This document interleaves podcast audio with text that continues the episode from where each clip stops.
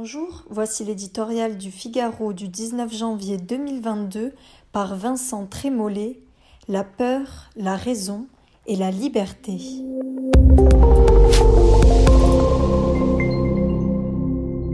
Panique chez les panicologues, les nouvelles ne sont pas mauvaises, elles seraient même plutôt bonnes.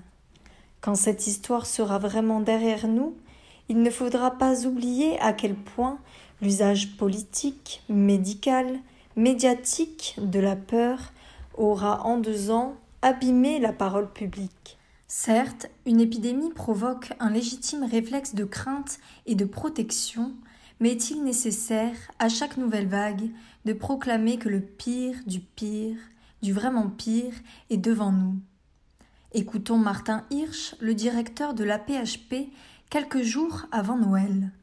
Omicron est un sniper qui, dès qu'il y a une cible devant lui, la tire. Souvenons-nous de l'usage immodéré du discours catastrophiste par nos ministres, raz-de-marée, tsunami, sans compter la délectation morbide des médecins de plateau.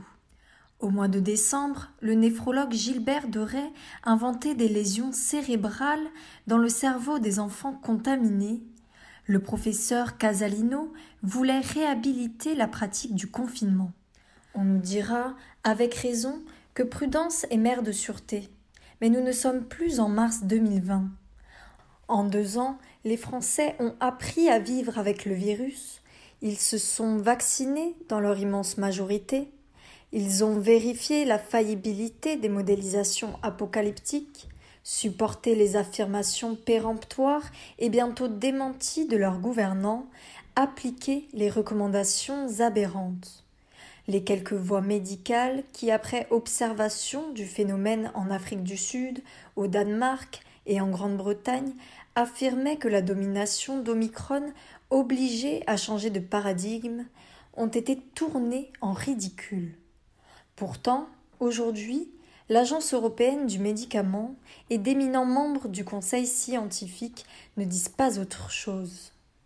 Pendant que nos parlementaires s'étripaient sur le passe vaccinal, que les républicains, dans un piteux en même temps, votaient le texte en le dénonçant comme caduque, l'Espagne préparait le retour progressif à une vie normale.